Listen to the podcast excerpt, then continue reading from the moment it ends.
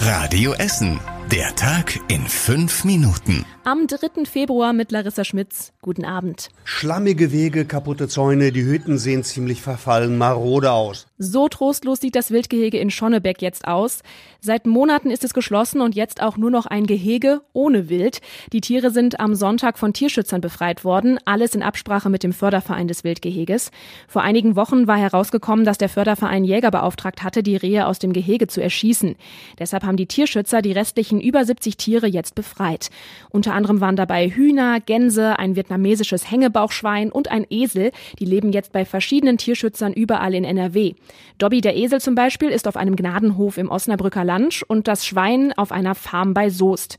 Nur ein Kater, der ist hier bei den Tierschützern in Essen geblieben. Bei den vier Rehen zittern die Tierschützer noch etwas. Die sind schon länger durch den kaputten Zaun abgehauen und verstecken sich irgendwo auf oder um das Gelände herum. Eins der Rehe sei auch verletzt, heißt es von den Tierschützern. Die Rehe gehören vertraglich jetzt schon einer der Tierschützerinnen. Sie will die Tiere zeitnah einfangen. Dafür sollen sie von einem Amtstierarzt betäubt und in ein anderes Gehege transportiert werden. Da die Zäune im Wildgehege kaputt sind, solltet ihr auch auf jeden Fall eure Hunde angeleint lassen, damit ihnen und vor allem den Rehen nichts passiert. Um das Tiergehege Schonnebeck gibt es seit Monaten Ärger. Im Sommer hatte die Stadt es geschlossen, weil die Tiere nicht richtig gehalten wurden. Die Tierschützer wollen sich deshalb auch dafür einsetzen, dass der Förderverein dahinter keine Tiere mehr halten darf. Für Autofahrer und Berufspendler in Essen werden die Nerven wieder auf eine große Geduldsprobe gestellt.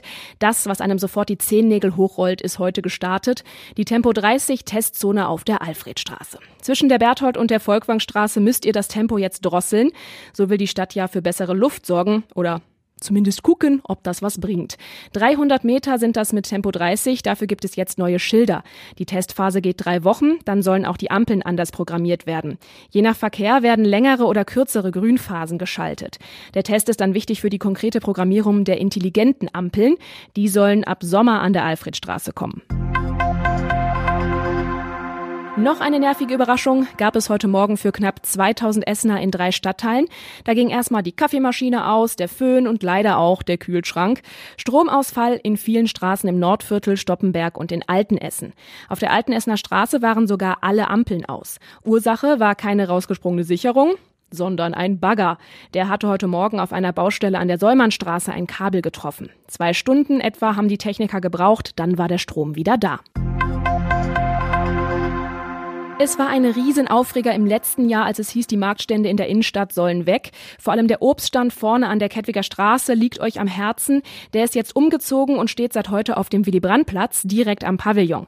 Das haben eure Proteste also gebracht. Die Essen Marketing hat versprochen, es gibt den neuen Standort und da hat der Obststand mehr Platz und soll schöner aussehen. Wie Tempo 30 auf der Alfredstraße ist das aber erstmal auch nur eine Testphase.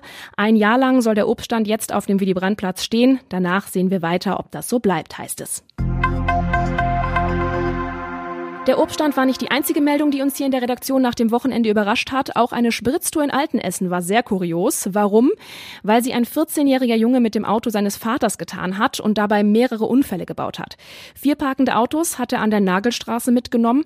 In Panik macht er sich auf den Weg nach Hause, kracht dabei gegen ein weiteres Auto und zu Hause beim Einparken erwischt er noch einen Zaun. Wenigstens ist dem Jungen und auch sonst keinem etwas passiert. Kommen wir noch zu einer schönen Meldung für alle Kunstfans. Ihr könnt weiterhin für Umme ins Museum Volkwang im Südviertel. Der Eintritt in die ständige Sammlung bleibt frei. Er wird noch eineinhalb Jahre weiter gefördert mit 300.000 Euro von der Krupp Stiftung. Danach übernimmt die Stadt die Kosten. Der freie Eintritt lohnt sich, hieß es heute auf der Pressekonferenz.